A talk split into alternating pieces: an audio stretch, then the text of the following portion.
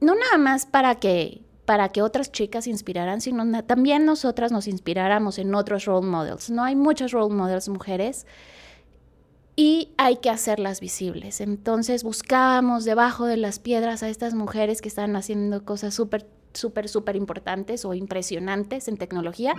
Dicen que en este mundo no importa qué haces, sino a quién conoces.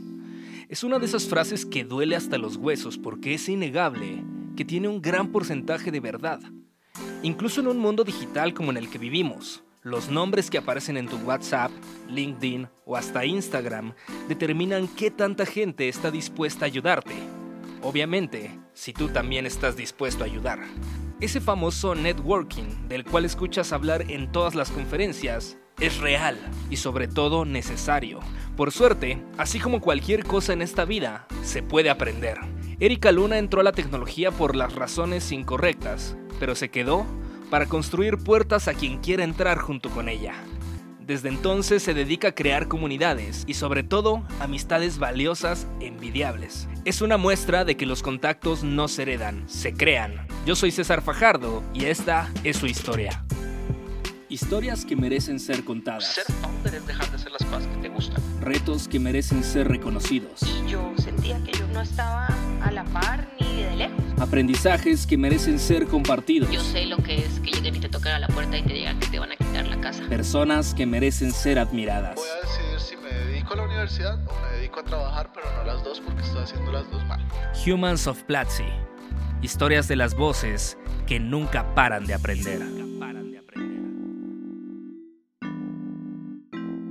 Erika Luna, ¿cómo estás? Muchas gracias por estar en esta nueva temporada de Humans of Platzi. Te reíste cuando te, te dije que era la nueva temporada, pero es Me una nueva temporada. Hubo ahí como un, un pequeño silencio de Humans of Platzi en lo que planeamos nuevas cosas. Ahora tenemos una cámara inclusive.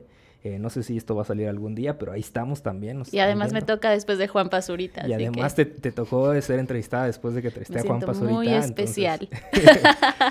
no cualquiera, no cualquiera. Muchas gracias por estar aquí, Erika. Eh, yo tenía muchas ganas de platicar contigo. Ya varias veces habíamos hablado de esta posibilidad de que, de que compartieras lo que sabes, porque eres una de las personas que eh, más me impresiona en cuestión de, digamos, respuestas y contactos que tienes, ¿no? Siempre es como, yo conozco un amigo que hace eso, ¿no? Ya, Erika siempre conoce a la persona correcta. Entonces vamos a empezar a hablar de eso un poquito más adelante, pero primero me gustaría que nos contaras qué es lo que haces exactamente en Platzi. Yo soy Community Relations en Platzi y eso significa que estoy en contacto con la comunidad. Soy ese puente entre el estudiante, eh, las comunidades y Platzi. ¿Tú por qué crees que es importante que tengamos una comunidad en Platzi? Porque eso ayuda a dos cosas. La primera es que los estudiantes se conozcan entre ellos mismos y vean que no están solos, que el aprender en línea no es una cosa solitaria, sino que hay otros humanos como ellos que tienen los mismos intereses, ¿no? Y se pueden reunir en espacios físicos o en espacios online para convivir. Entonces es como, como la más importante. Y la segunda es porque una vez que se reúnen estas personas, pueden hablar de intereses en común. Puede ser de programación, puede ser de diseño, puede ser de marketing, puede ser de corgis, de lo que sea. en, en el día a día, eh, generalmente cuando viene gente del Team Platzi aquí y nos habla en su puesto, siempre escuchamos estos puestos así como rimbombantes, como Community Relations, etcétera.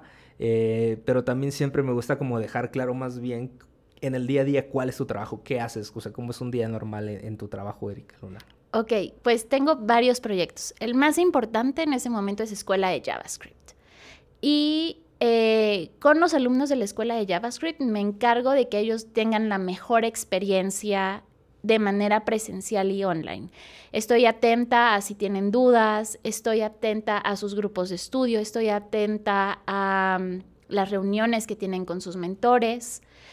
Y otro proyecto súper bonito fue Demo Day, en el que estuve en contacto con las startups. Nuestros estudiantes crean startups, nosotros lo sabemos y queremos ayudarlos. Y estuve coordinando los esfuerzos de Demo Day, que es justamente estar en contacto con estos estudiantes y saber qué están haciendo y cómo lo están haciendo.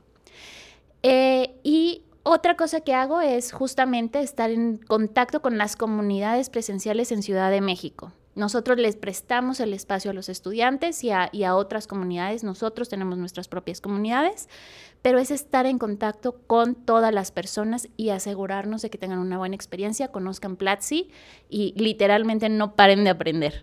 Este, este es un trabajo que suena demasiado humano y demasiado social también, pero pues tú no empezaste ahí y eso es curioso que también eh, ha sido una tendencia que mucha gente que, que, viene aquí al podcast empezó en otra cosa completamente diferente a la que está haciendo hoy en día. Eh, ¿Qué fue lo que tú empezaste a estudiar? Yo estudié administración de empresas en una escuela donde más que administración de empresas aprendí economía. ok, era como administración de empresas con enfoque a economía, digamos. Sí, ultra económico. ¿Por qué Erika Luna decidió estudiar administración de empresas? Porque en algún momento de mi vida me interesó mucho emprender y me encontré con personas que querían, tenían el mismo sueño que yo, hacer que eh, la lectura fuera abierta para cualquier persona, que el conocimiento fuera abierto. Nuestros programadores en ese momento nos se robaron todos nuestros ahorros y en ese periodo de tiempo 500 Startups decidió invertirnos con puros mockups. Nosotros teníamos que tener un producto terminado porque no podíamos engañar a la gente. ¿Esto era mientras tú estudiabas? Eso era mientras, no, como al, como al final de mi carrera. ¿Cuándo terminaste? Más o menos. Entonces, eh, nos encontramos muchos cursos en línea. En ese entonces no existía Platzi, si no hubiera entrado a Platzi. Pero todo lo que íbamos aprendiendo lo íbamos arrojando a nuestro proyecto, que era Novelistic. Ahorita ya no existe, pero fuimos muy felices porque nos permitió tal cual aprender a hacer algo nuevo. Y esa conexión con, con la tecnología, eh, porque bueno, Novelistic era una startup como tal, fue, fue natural o tú ya tenías como alguna curiosidad alrededor de, todo el mundo de la programación, del código? ¿O fue así como, bueno, pues yo estoy en administración de empresas y esto es lo más parecido a una empresa, entonces voy a estar aquí? ¿O cómo, fue que entraste a ese mundo? ¿Cómo fue que entré? La verdad es que me enamoré de un chavo. Y yo quería impresionarlo. Y este chavo ya estaba como aprendiendo a programar. Y yo veía el primero como, como letras de Matrix y no entendía, pero pero yo quería impresionar a este muchacho, ¿no? Entonces dije, bueno, pues si él puede, yo también puedo, entonces voy a estudiarle más. Esto, me suena como al guion de Legalmente Rubia, no sé por qué es, ¿no? Es como prácticamente la trama de Podría ser, podría ser. Entonces, entonces entré a, Harvard, ¿no? Ok, ajá. pues entré a estas páginas de internet que no tenían nada claro exactamente qué estaba haciendo. Pero yo dije, ah, esto me suena como HTML, CSS, JavaScript, ok, vamos. Y todos los días estudiaba, todos los días tenía como avances sobre el proyecto, entonces pues comencé a programar por amor, se puede decir. Entonces llegaste a la tecnología por amor, digamos, de, esa forma. Cual. Y, pero te quedaste ahí. ¿Qué fue lo que te hizo quedarte haciendo código y, y trabajando alrededor de la tecnología? Justamente fue que me encontré con comunidades de mujeres que estaban en tecnología y me di cuenta que no había mujeres en esta industria o habían muy pocas. Entonces, de repente como que me comenzó a mover muchísimas fibras el que no hubiera otras chicas.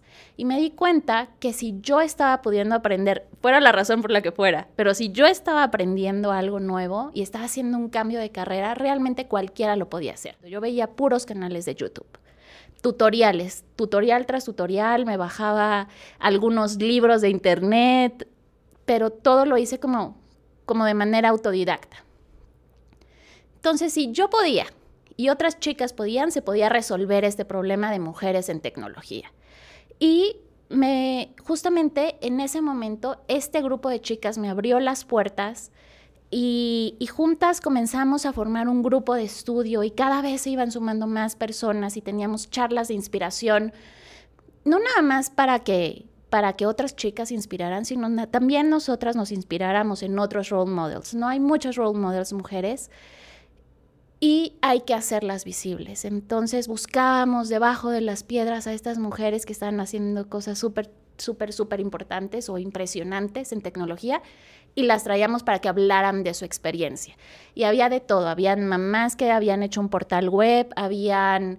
Eh, mujeres que estaban innovando en, en ropa con wearables y, y, y, y haciendo robots, hasta personas que eran de marketing y que estaban implementando nuevas tecnologías para llevar a la frontera su conocimiento en mercadotecnia. Entonces, así fue justamente como comencé yo con las comunidades, con una comunidad de chicas que queríamos aprender más programación y más tecnología.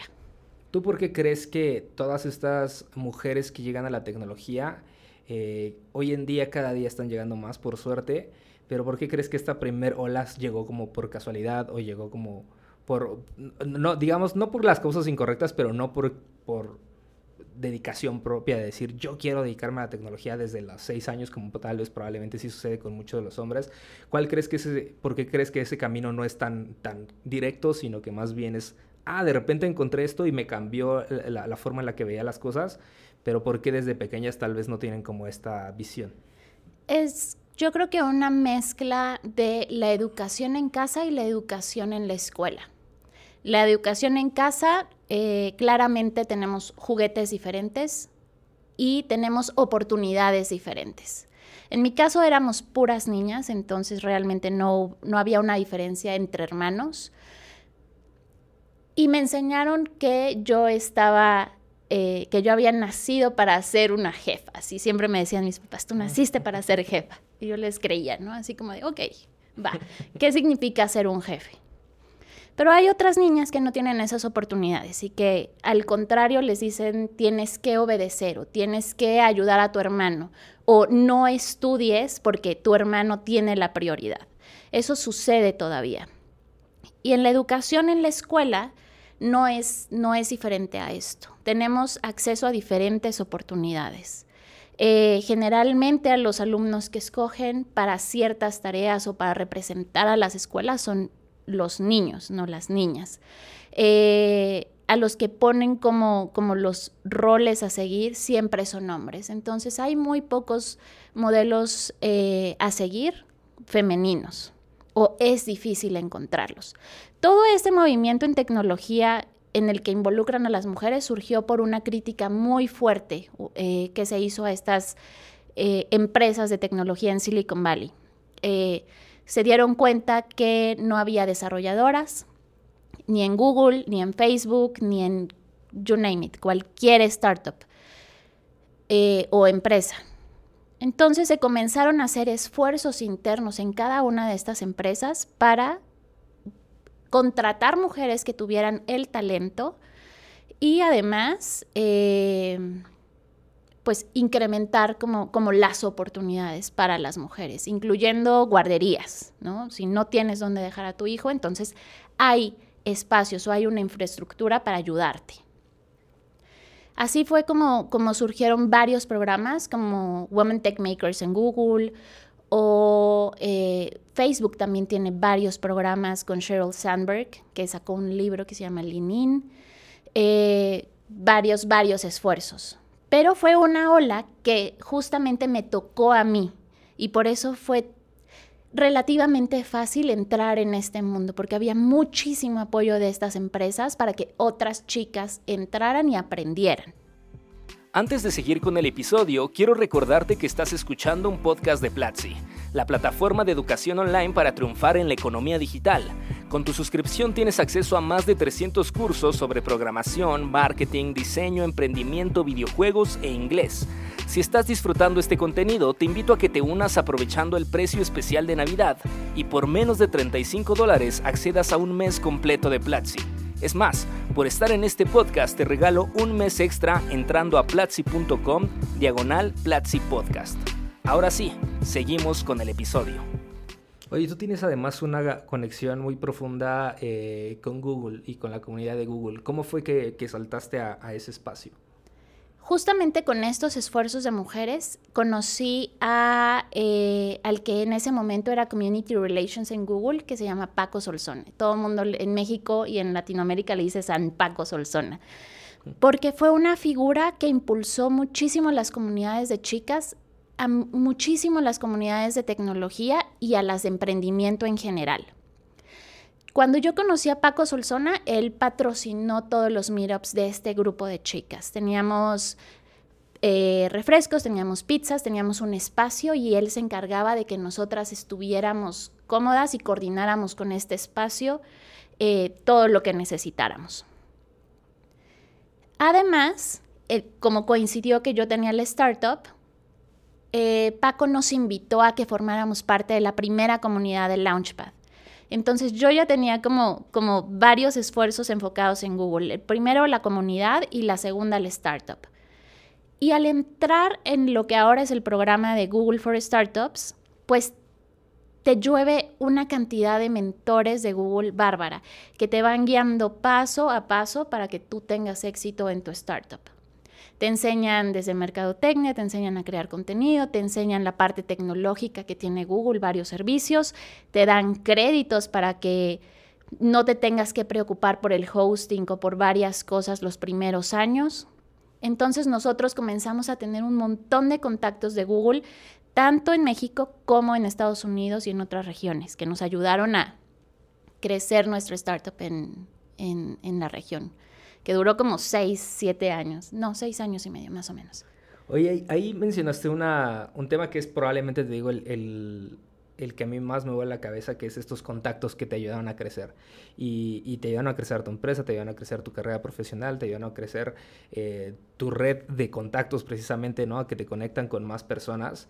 Y, y, me gustaría que me platicaras un poquito más sobre eso, que por qué crees que es relevante eh, salir a conocer gente y, hablarles, y no solamente hablarles, sino aprender también a escucharlas. Yo creo que todas las personas somos talentosas, en general. Yo no me considero una persona talentosa, entonces todos los huecos de talento que tengo los voy obteniendo de diferentes personas. Y como todos tenemos algo que dar, todos somos buenos, hay que escuchar estas historias. Entonces, mi primera aproximación fue llegar a estos eventos de comunidad y preguntarles, oye, ¿tú a qué te dedicas? ¿En qué eres bueno? Cuéntame más de ti. Y creo que algo que hago involuntariamente es abrir mucho los ojos y, tener como un lenguaje corporal en el cual muestro interés. Entonces automáticamente las personas me cuentan sus historias y yo comienzo a crear, eh, utilizo una técnica de, memoria que se llama palacios de memoria y voy creando historias y voy colocando a las personas en diferentes espacios de la casa de mis abuelos y entonces voy recordando para qué es buena cada persona y cuál es el nombre de esa persona. Entonces, la siguiente vez que me la encuentro en otro lugar, ya sé para qué es buena esa persona y cuál es su nombre. Y siempre trato de terminar con pedirles sus, datos, sus contactos, los agrego a Facebook y continúo como una relación. Eh, al día siguiente les escribo un mail o les escribo un mensaje de WhatsApp agradeciéndolos haberlo, haberlos conocido y haber eh, que me hayan contado su historia, ¿no? Entonces es como siempre una buena práctica y además refuerzas esta, esta parte de la memoria que yo tengo una muy mala memoria, entonces es una técnica. Es mucho más teórico de lo que pensé, es mucho más teórico. Yo dije, ah, bueno, pues soy muy buena onda y ya, pero no, por lo que veo, eh, eh, hay, demasiada técnica detrás y eso me parece súper increíble. Creo que eventualmente tendremos que tener un curso de Platzi sobre eso, sobre cómo conectar con otras personas, porque eh, creo que siempre hemos hablado y, probablemente es un discurso bastante común el tema de, invitar a la gente a que salga, ¿no? Que salga y que conozca a las personas del mundo real, porque si bien Internet elimina mucho estas barreras de quienes están lejos, también pues las coloca de quienes están cerca, ¿no? Y tal vez en ese meetup donde te invitaron, donde tal vez no vas a conocer a nadie, bueno, no conoces a nadie, pero o tal vez no tiene mucho que ver con lo que tú estás haciendo, eh, puede que conozcas hemos hablado así desde el próximo socio con el que vas a crear una empresa, o tu próximo empleado, o tu próximo jefe. Puedes conocer muchísima gente, o tu esposa, ¿no? O sea, nunca sabes, o tu esposo, eh, no sabes qué puede suceder en, ese evento donde conectas con gente que de alguna forma, eh, empresas como Platzi, eh, y, en general las comunidades te hacen ese filtro donde te colocan, te colocan con la gente que seguramente te interesa conocer. Es muy probable, si te llegó ese correo invitándote a un Meetup, es muy probable que ahí vaya a haber gente que a ti te interesaría conocer y estar en la misma mesa que ellos. Y, eso lo, empujamos demasiado, pero eh, me, gustaría que platicáramos un poquito de este siguiente paso, ¿no? Porque no, como ya nos decías, bueno, pues me acerco, pregunto qué haces, demuestro interés, etcétera. Pero ¿cuál es el siguiente paso? Más allá de, del tema de al siguiente día mandarle un correo, etcétera. Eh, no quisiera llamarlo como cómo cobras o pides favores después, pero sí cómo se mantiene una relación viva directamente, porque a, mí lo que me impresiona mucho es estos amigos eh, envejecen contigo, digamos, o estos contactos envejecen contigo. Y tú siempre me dices, ah, es que yo estudié en la universidad con tal persona y ahorita si quieres te lo conecto. ¿no? Y yo, como después de toda la universidad sigue teniendo, puede hablarle, ¿no? Y le puede decir, oye, sí, mira, te voy a presentar a tal persona. Entonces, ¿cómo, cómo crees que, cuál, qué tips nos darías para, para hacer un poco como este segundo contacto para mantener viva una relación que ya arrancó en un, en un evento, en un meetup, en una cena, no sé? Ok, lo, lo primero es la constancia. ¿no? O sea, tú no te puedes volver amigo de alguien si tú no das y al mismo tiempo recibes. Entonces, tú puedes dar mucho de ti, pero si la otra persona no está dispuesta a darte, entonces realmente no es una relación que vaya a funcionar. Es como, como cualquier relación de amistad. Eh, si esto sucede, entonces simplemente lo pones a un lado, pero si no sucede y tú ves que hay una interacción tal cual humana de, negociación en la cual das y recibes, eh, continúas dándole importancia a esta relación. Entonces de vez en cuando los invitas a tomarse un, refresco o, una cerveza, lo que sea, un café, lo invitas a un meetup o se ponen de acuerdo para reunirse para hablar de el tema que tienen en común. Por ejemplo, en el caso de las chicas, nosotras hablábamos de código, pero tengo otro grupo de amigos que tal cual o de amigas que nos encanta hablar de, las tendencias de la moda eh, y las influencers en Instagram. Entonces, realmente es reunirte con estas personas y hablar de ese tema en común. Por ejemplo, tengo otro grupo de amigos astrofísicos que tal cual con ellos es con los únicos que puedo hablar del espacio y el Voyager y Carl Sagan. Y entonces vas creando como estas células de amigos alrededor en el cual tú les aportas algo, pero ellos también te aportan cosas a ti. Oye, ¿dónde encuentras estas personas? Creo que eso, eso también es otra pregunta importante porque, digo, cuando hablamos de, tecnología muchas veces suena obvio, ¿no? Cuando te decimos, bueno, pues en Platzi, si estás escuchando este podcast es muy probable que te hayan invitado varias veces a un meetup de Platzi. Pero ¿qué pasa si a mí lo que más me apasiona son, este, no sé, las mesas? ¿no? no, yo, a mí me vuelven loco las mesas y quiero hablar de mesas. ¿Dónde encuentro gente que, le gustan las mesas? Es como busco en Facebook grupos. ¿Tú cómo has encontrado este, este grupo de astrofísica? ¿no? ¿Cómo, ¿Cómo, encuentras estos grupos que tal vez son mucho más singulares, pero que de alguna forma pueden ayudar a crecer una comunidad? Justo primero, lo primero es estoquear los grupos que ya existen, ¿no? O sea, por ejemplo, en, en el caso de los astrofísicos estaba Astrofísicos en Acción en Facebook y tenían un evento en el cual iban a ver telescopios en las islas de la UNAM. Y yo dije, súper bien, voy a ir a ver los telescopios y a convivir con personas que les guste el espacio. Me metí en una charla y el ponente estaba hablando de agujeros negros y de esta película que, que olvidé el nombre, ¿cómo se llama? Pero hablaba justamente de eh, agujeros negros tipo gusano. Y entonces él hablaba de si se podía o no se podía eh, viajar en el espacio o no. Y al final le dije, oye, quiero decirte que me interesa mucho el tema, te invito a un café. Y me dijo, bueno, no tengo nada que hacer, va. Y entonces comencé como a hacerle todas las preguntas existenciales que tenía sobre viajar en el espacio, pero desde un punto de vista muy matemático. Y entonces le, le fui muy honesta con él y le dije, oye, yo no sé nada de matemáticas, ¿por qué no nos regresamos un paso y me enseñas las bases de las matemáticas para que yo pueda aprender de esto? Yo había notado que a él le interesaba enseñar y yo claramente quería aprender. Entonces, esta fue como la, interacción que tuvimos. Em, nos reunimos varias veces para que me enseñara matemáticas. Eh, no puedo decir si tuvieron mucho éxito o no, pero realmente disfrutábamos aprender y enseñar algo diferente a alguien nuevo. Y eso es algo muy humano. Todos tenemos algo que enseñar y todos queremos aprender nuevas cosas porque los humanos somos curiosos por naturaleza.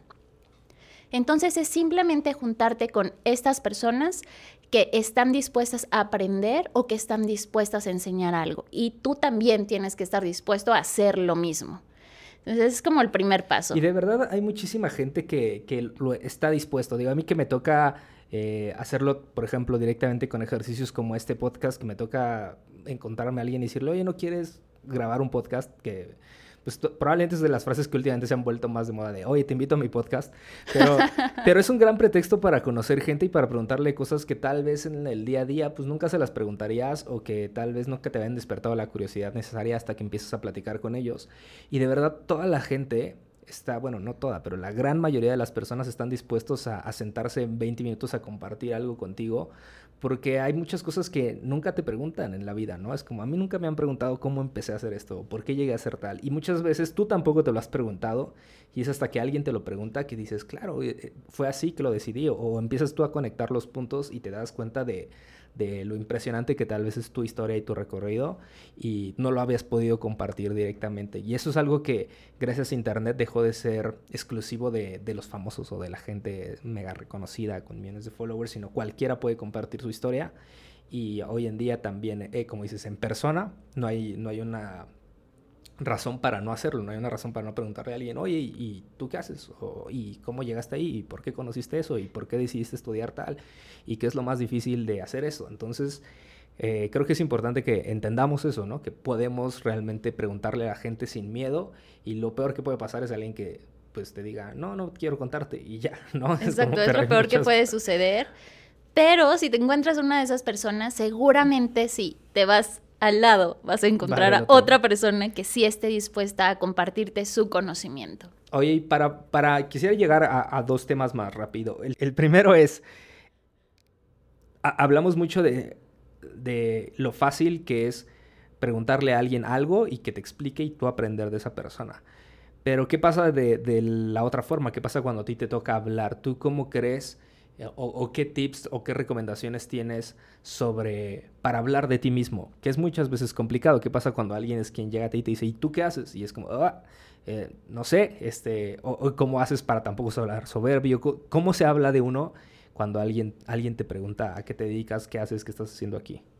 Yo trato de ser lo más honesta posible. O sea, sí tengo un, un, un trabajo que es difícil de explicar, entonces trato de buscar analogías de acuerdo a lo que sé que las otras personas saben. Si es un marinero, entonces hago una analogía de, acuerdo a, un barco, ¿no? A un barco pirata, no sé, me imagino estas cosas. Si es un desarrollador, entonces le hablo de equipos de trabajo de desarrollo con metodologías ágiles. Y esto lo puedes hacer única y exclusivamente si eres una persona que lee mucho y que consume mucho contenido en, en visual, ¿no? Por ejemplo, o escucha podcast en la medida en la que tú abras tu cabeza a diferentes mundos y perspectivas y diferentes industrias, puedes hablar con analogías y dar mejores ejemplos a las diferentes audiencias que tienes. Entonces, yo creo que una parte fundamental del por qué puedo hablar con tantas personas es porque leo mucho. Y leo de todo lo que puedo. O consumo las cosas que no entiendo, veo como muchos documentales también en, Facebook o en, o en, YouTube o en lo que sea, pero trato de ver mucho contenido para saber cómo explicar mis ideas a diferentes personas. Entonces eso es como crucial. La segunda cosa que tenía duda es, cuando, cuando tú haces networking, no, no solo te toca que te conecten, sino también te toca conectar personas. Eh, y supongo que esa es una de las labores importantes, ¿no? Porque es cuando le regresas un poquito de, de, todo lo que alguien más te ayudó. Es como, ok, voy a ayudar a alguien porque sé que esta persona puede, le serviría conocer a esta otra o directamente esta persona me solicitó que le presentara tal, etcétera. Eh, ¿tú, ¿tú, qué recomendaciones tienes para, para hacer esos intros. A mí me personalmente me cuesta trabajo, me ha, tocado que gente me diga, oye, preséntame a tal, y yo, ¿y ¿cómo te presento? o sea, ¿qué le digo? Hola, te presento a tal, y ya en un mail. Eh, ¿Cómo se hace estos acercamientos para que no se sientan así como fricción en, en, ese momento de, mira, esta persona quiere algo de ti, así que como me conoce a mí, le me pidió que te lo pidiera, ¿no? ¿Cómo se hace que, que parezca algo un poquito más natural? la verdad es que yo lo que hago es, es curar un poco esa invitación. Primero hablo con otra persona y le digo, oye, conocí a tal persona que te podría ayudar o a la cual podrías ayudar en este tema específico. ¿Te interesa que te presente? Yo creo que es como parte crucial de la cortesía avisarle a la otra persona que lo vas a meter en un grupo o que le vas a mandar un mail, también para que esté atento, ¿no? Y, sepa que es importante para ti. Eh, esta parte de la cortesía es muy importante porque si no, o te dejan en visto o no contestan el mail y quien queda mal eres tú. Entonces tienes que como mitigar ese riesgo. Tú quieres quedar bien con las dos personas. Lo que suceda después de esa conversación ya no es asunto tuyo. Entonces, algo que yo hago mucho es hacer un grupo de Facebook. Bueno, primero los, los presento, abro un grupo de Facebook o un grupo de WhatsApp. Eh, lo, o sea, tal cual digo a qué se dedica cada persona y, y, por qué estoy creando ese grupo. Y después de que dijeron los primeros olas, yo me salgo del grupo. Porque también quieres darles un poco de privacidad. ¿No? No quieres estar ahí como el meme de Juanga detrás de la palmera viendo qué sucede, tú no quieres estar en eso. Entonces, lo mejor es salirte de ese grupo. Y una semana después, das follow-up de qué fue lo que sucedió y lo haces de manera individual con, con las dos personas. Oye, ¿qué pasó? ¿Se llegó a algo? ¿No se llegó? Y, y eso es todo. Y algo, algo que me parece interesante, por ejemplo, de historias como esa es que, supongo que también tiene que ver mucho con, el talento de, hacer networking, es aprender a, no cerrar por completo una puerta. Eh, y, eso hablo en el momento en el que, por ejemplo, o te tienes que ir de un lugar, o hay un conflicto con alguna persona, o, en caso de, por ejemplo, alguien te pide un intro, pero tú de verdad no quieres hacer el intro porque crees que no va a funcionar, o que puedes quemar, eh, o puede hacerte quedar mal, no sé. Eh, y entonces te toca aprender a decir que no, o te te toca cerrar puertas, pero sin cerrarlas por completo, ¿no? Como dejarlas como emparejaditas. Como, ¿qué, qué, proceso se sigue para, para esos casos específicos donde tienes que decir que no o tienes que irte, y, pero sin, sin cerrarlo todo? Yo aprendí a la dura a, a saber decir que no. Porque eh, muchas veces es mejor decir el por qué no lo quieres hacer y, a matar una relación por completo si tú sabes que va a salir mal. Confía en, tu intuición, confía en tu experiencia, es, es como bastante importante. Si yo sé que algo va a salir mal, porque mi experiencia me dice o los datos me dicen que algo va a salir mal, es mejor decir, no quiero hacerlo o no puedo hacerlo por estas razones. En cambio, te recomiendo que solucionemos este problema de esta otra forma. Entonces, siempre le ofreces una opción B a las personas. No es no y, te cierro la puerta y nunca más nos volvemos a hablar. Es más bien darle una opción para que elija qué otra cosa se puede hacer. Entonces, es como la mejor salida y es una técnica de negociación. No te puedo dar A, pero te puedo dar B y te puedo ayudar en esta cosa específica. Perfecto, pues vamos a pasar a la última parte de este podcast, que aparte es la parte tradicional, ¿no? La que siempre hacemos a todos los invitados. Y pues quisiera eh, arrancar con que me contaras qué es lo que menos te gusta de tu trabajo. Lo que menos me gusta de mi trabajo es que conozco a tantas personas día a día que a veces se me olvidan los nombres. Entonces, eh, si me los encuentro en otro evento y me saludan y me dicen, oye, ¿te acuerdas de mí? Y de repente les tengo que decir, no, no me acuerdo de ti, me puedes como dar contexto de dónde nos conocimos. Esa parte es lo que más odio.